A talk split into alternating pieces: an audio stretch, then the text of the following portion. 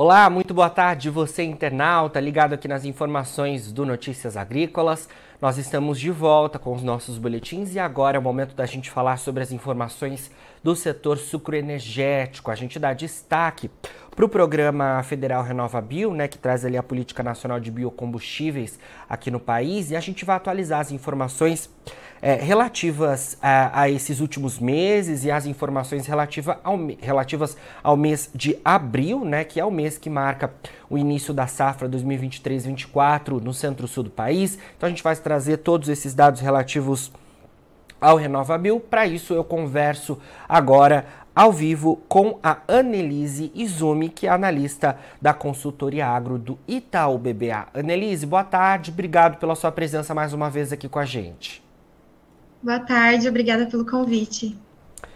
Bom, Annelise, vamos atualizar então é, as informações relativas aí ao Renova Bio, mas antes eu queria é, que você explicasse para gente uma recente mudança que eu acho que é importante a gente trazer aqui, porque a gente teve é, em 2022 um decreto né, que alterou os prazos para comprovação das metas de aposentadoria pela parte obrigatória relacionada ao Renova Bio. No entanto, o Ministério de Minas e Energia, nesse último mês de abril, é, revogou parte desse último decreto, né, no que diz respeito aos prazos de comprovação das metas compulsórias anuais a partir de 2024. Eu queria que você falasse um pouco mais sobre essas recentes modificações e é, acho que isso é importante a gente trazer neste momento, antes da gente se debruçar sobre os números relativos aos últimos meses. Tá. É, bom, o que a gente tinha ali até antes de julho de 2022 eram que as metas elas tinham 12 meses para serem cumpridas, né? Ano calendário, então de janeiro até dezembro. E aí o que aconteceu foi que em 2022, em julho, a gente teve uma mudança de prazos, tá? A mudança de prazos ela aconteceu para 2022. Então, a meta de 2022 ela tem para ser cumprida de janeiro de 2022 até setembro de 2023, né? A meta de 2023 de outubro até março de 2024, e aí, é, segundo essa, esse último, é, esse, esse decreto anterior, seria de sempre de março, de abril a março de, dos próximos anos, né? O que aconteceu com esse último decreto que a gente teve em abril agora é que essa mudança voltaria a ser anual ano calendário, tá? Mas só a partir de 2024.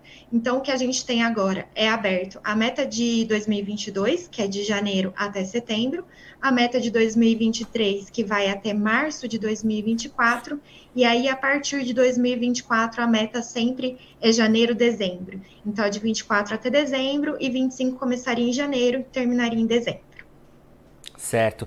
Depois eu vou pedir que você faça para a gente um comparativo em relação ao ano de 2022 com 2021 e diante dessas modificações, esse comparativo também de alguma forma é, teve que ser adequado por vocês e depois você vai explicar melhor para a gente quando é, a gente conversar sobre isso.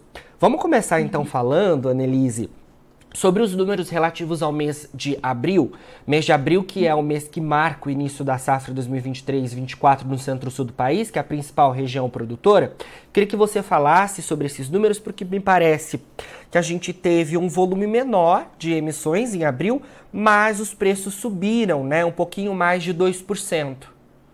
Uhum. Sim, é, as emissões elas caíram 8,9% comparado com abril do ano passado, tá? Se a gente considerar desde o começo de 2023, a gente teve até um aumento, tá? Um aumento de 15,8%.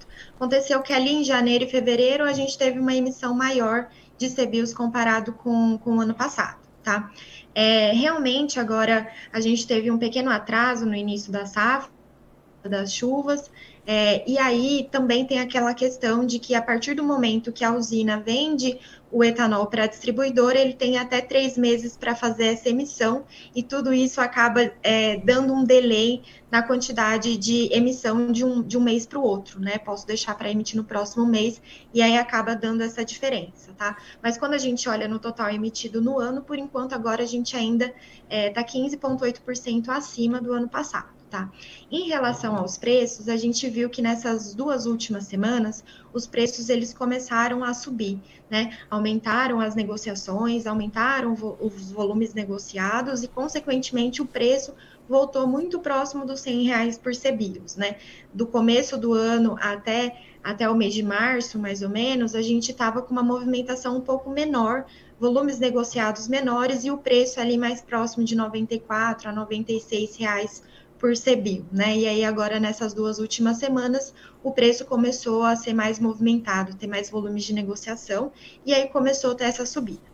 É provável que essa subida de preço sejam CBIOS negociados da meta de 2023, né? Então, só para contextualizar, nesse momento a gente está com duas metas em aberto a meta de 2022, que acaba em setembro, e a meta de 2023, que acaba em março de 24. Então, a gente não consegue separar o que, que é negociação de uma meta, o que, que é negociação de outra. Então, a gente acredita que grande parte da meta de 2022 já tenha sido negociada e agora o fluxo maior começa a ser 2023, tá? Mas a gente não consegue falar o que, que é uma, o que, que é outra. Perfeito. Annelise, eu estava dando uma olhada no relatório de vocês, né, em relação aí ao mês de abril, e você até trouxe isso na sua resposta, mas eu queria que você falasse um pouco mais. É, o mês de maio, ele tende a ser um mês que tem é, é maior negociação. Pelo menos no, no ano passado isso aconteceu, assim como em janeiro tem a, a, a, relação com a safra, é, de alguma forma, é, né, há uma relação com a safra caminhando mais fortemente no centro-sul do país e as fixações sendo feitas? Uhum.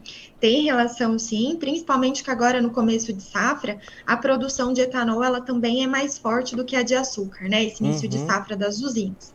É, mas também depende do consumo de etanol é, pela população, né? O consumo ali no consumidor final, para que as vendas da usina sejam feitas para distribuição, tá? É, então, é normal que aumente. Para esse ano de 2023, nós esperamos que haja um aumento de, de emissão de CBIOS, porque a gente tem uma safra maior, né, com maior volume de cana, consequentemente, Sim. a produção de etanol também tende a ser um pouquinho maior, e aí tem a geração de CBIOS, consequentemente, com maior volume, tá? Perfeito. Vamos falar sobre as metas, então. Você trouxe para a gente que é, é agora, né, a gente trabalha com duas metas. Tô aqui com um gráfico em tela é, que eu consigo ver é, esse, essa, essas duas metas né, ali claras e ou, conforme é, a gente vai tendo os meses, né, a gente vê que há um avanço né, em relação à emissão de CBIOS no acumulado da safra 2022-23. É, uhum. Olhando essas metas, estamos alinhados a elas? Como é que está esse cenário na visão de vocês do Itaú BBA? Sim, estamos bem alinhados, né? É importante ressaltar que a gente tem de janeiro de 2022 até agora, a, o final de abril, a gente tem 42 milhões de CBIOS emitidos e tem mais 10 milhões de CBIOS que foi de estoque de passagem de 2021 que quer dizer os CBIOS que não foram aposentados em 2021, ele passa para 2022, né? Então, totaliza mais ou menos 52 milhões de CBIOS, tá?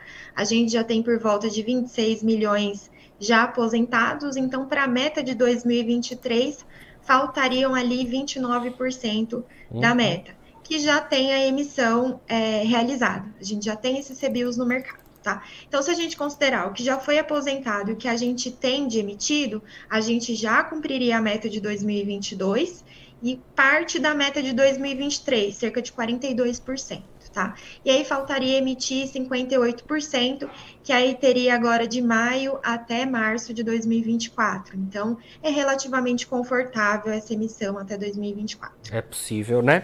Annelise, uhum. vamos falar sobre preços também. Então, você até trouxe ali né, nas análises de abril, porque em abril a gente teve uma alta né, no, no preço médio por CBIL, mas eu queria uhum. falar em relação ao preço médio que a gente tem neste ano de 2023 até o momento. É, é um preço que está abaixo do pico que a gente já viu né, em outros momentos. Eu me lembro que a gente conversou é, em algum momento nos últimos meses e os preços estavam ali até quase é, acima de 100 dólares, 100 reais por CBIL, desculpe, né? Agora a gente está na casa de 94 reais por CBIO, não é isso? Uhum, é isso. É, assim, depois do, do, que a gente conversou, né, teve a mudança de período que colocou as metas para setembro, né, a meta de 2022 até setembro de 2023. Colocando a meta mais para frente, a gente também tem uma emissão maior, né, uhum. de nove meses ali até o final da meta de setembro. E aí com isso o mercado ele ficou, ele caiu, né? E aí ele ficou muito próximo dos 94, 95, é, dado que a gente tinha uma emissão suficiente para cumprimento da meta de 2022 e consequentemente de 2023, né? Se a gente contar até março, fica dentro do, do esperado. Por isso que o preço não reagiu tanto, né? O que a gente vê que agora nessas duas últimas semanas é, realmente o preço começou a aumentar por causa de aumento de negociações. Talvez também porque as usinas elas começaram é, a safra de fato e também o apetite das distribuidoras a começarem a fazer essa, essas negociações, tanto para fechar o 2022 quanto para fechar o 2023, que vai até março, né? Mas as negociações, como o volume da meta de 2023 é um pouquinho maior do que a de 2022, as distribuidoras elas também têm que se planejar para fazer as compras até o final do, do período. Certo. Para a gente finalizar, Annelise, é, como eu mencionei, né, a gente teve ali as modificações, então é, sei que é, é, é, é um pouco complicado fazer esse comparativo anual, mas eu queria que você, é, de alguma forma, trouxesse para a gente um panorama em relação aos números fechados do ano de 2022, o cenário que tivemos em 2021, né, que são dois anos aí em que a gente teve oscilações bastante expressivas de preços, eu queria saber também de emissões, e é, você já trouxe né, as expectativas relativas aí à movimentação dos próximos meses em 2023. Uhum. Bom, é, o comparativo de 2021 com 2022 em relação às emissões, tá? Em 2021 as emissões foram de 30,9 milhões de CBIOS, em 2022 foi muito parecido, 31 milhões de CBIOS, tá? É, a grande diferença ali que a gente tem dos dois períodos é que 2021 a gente teve uma aposentadoria de 30,9 milhões de CBIOS, é, desculpa, de 24,2 milhões de CBIOS, né? Então acabou sobrando CBIOS para 2022, tá? Agora, 2022, a gente tem a quantidade aposentada, mas ela não foi fechada em dezembro, né? Como a gente via em 2021. Então, se a gente considerar até o final de 2022, 16,7 milhões de CBIOS foram aposentados, sendo que a meta é de 36, né? Então, tudo isso porque pode ser que esses CBIOS já estejam na mão das distribuidoras, mas ela está esperando um pouco mais para fazer essa aposentadoria. Então, a gente não tem muito como comparar, principalmente a questão de estoque, né? O que, que vai sobrar para a próxima safra. E aí, o que a gente tem feito nos nossos relatórios é somar todo o volume de, de metas e aí a gente consegue ver como duas, é, duas metas em conjunto, a de 22 e a de 23, já que a gente não consegue separar tanto que a, o que é a aposentadoria de 2022 e 2023, quanto o que é a negociação de cada ano. Então, a gente começa a olhar num conjunto, tá? Então, até agora, o que a gente tem é que 26 milhões de CBIOS já foram aposentados, né? E aí, a gente tem 26,4 milhões de CBIOS disponíveis no mercado. Então, esses 26, eles já foram emitidos, eles podem estar na mão da distribuidora ou da usina para essa negociação. Perfeito, Annelise. Obrigado pelas suas informações e pelas suas explicações. A gente vai seguir acompanhando tudo isso. Sempre que tiver novidades aí da consultoria agro do Itaú BBA, conte com a gente por aqui, tá bom?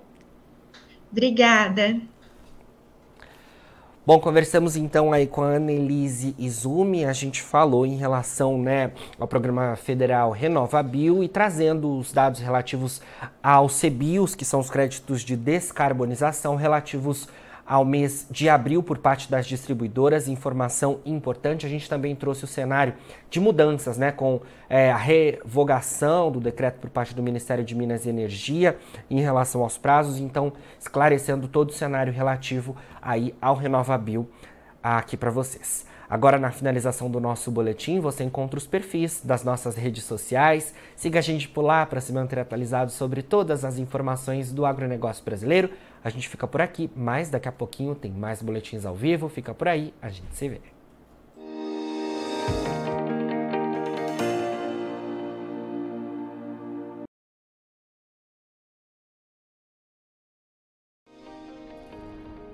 Se inscreva em nossas mídias sociais no Facebook Notícias Agrícolas, no Instagram arroba Notícias Agrícolas e no nosso Twitter arroba Notiagre. E para não perder nenhum vídeo, não se esqueça de nos acompanhar no YouTube e na Twitch Notícias Agrícolas Oficial.